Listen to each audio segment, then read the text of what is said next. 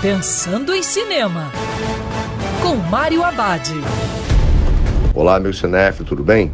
Já no circuito Agente das Sombras, o novo filme com o ator Liam Neeson. Na trama, Travis Block é um tipo de agente secreto que vive e luta nas sombras. Block é um homem perigoso, que uma das suas funções é extrair agentes em situações perigosas. Quando Block descobre que um programa secreto que está sumindo com cidadãos comuns por razões conhecidas apenas pelo seu chefe, ele resolve pedir ajuda de um jornalista. Mas seu passado e presente colidem quando sua filha e neta são ameaçadas.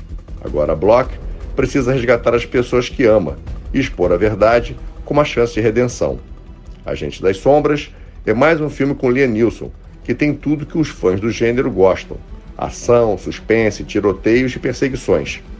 Impressiona como Neeson, que faz 70 anos em junho, continua convencendo no papel do cara indestrutível.